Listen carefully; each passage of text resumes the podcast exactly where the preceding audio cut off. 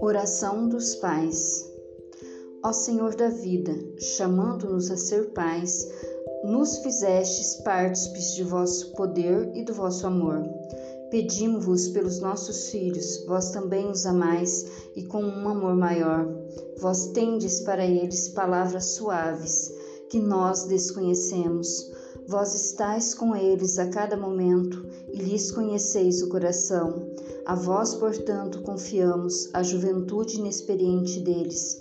Sede para eles o caminho, a verdade, a vida, o amigo verdadeiro que não trai.